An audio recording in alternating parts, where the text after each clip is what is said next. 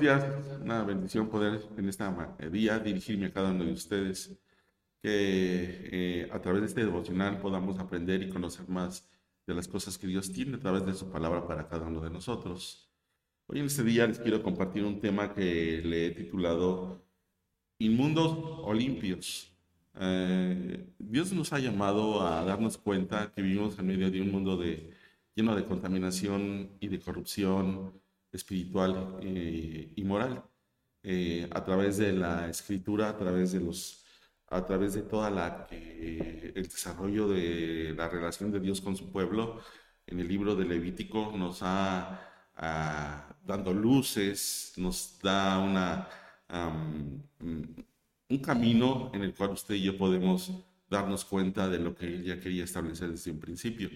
Dios, desde, un, desde que creó a la humanidad, eh, conocedor de todo lo que le puede contaminar al hombre, lo que le puede hacer daño, él es en el libro de Levítico, en el capítulo 11 y en el versículo 46 y 47, nos dice eh, en resumen en de este capítulo, esta es la ley acerca de las bestias y las aves y de todo ser viviente que se mueve en las aguas y todo animal que se arrastra sobre la tierra, para hacer diferencia entre lo inmundo y lo limpio, y entre los animales que se pueden comer y los animales que no se pueden comer. Mm, y déjeme decirle que Dios es el bacteriólogo y el toxicólogo por experiencia, por diseño. Él sabía perfectamente la clase de animales eh, que no deberían de comer las personas.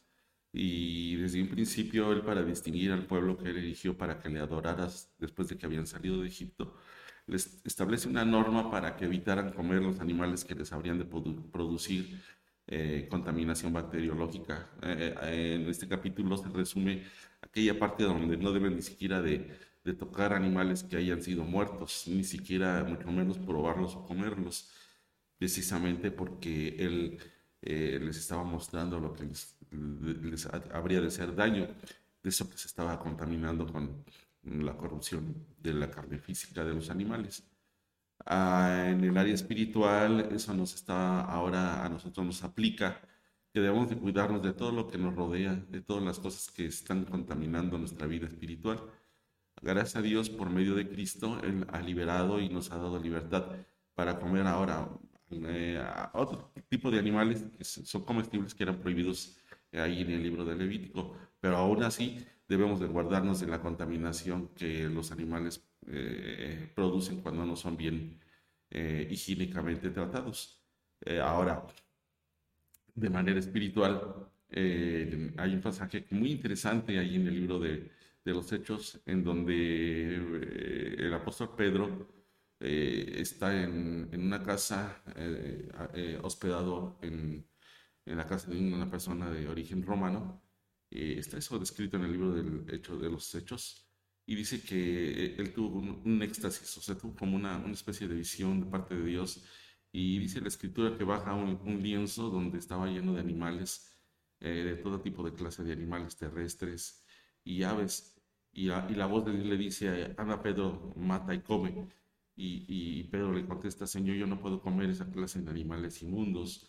Y le vuelve a decir dos, tres veces que matar y que comiera. Y le dice Dios, no llames inmundo a lo que yo no llamo inmundo, dándole a entender que él podía compartir la palabra de Dios a las personas no judías, en este caso a, las personas de origen romano, como en la casa de Cornelio.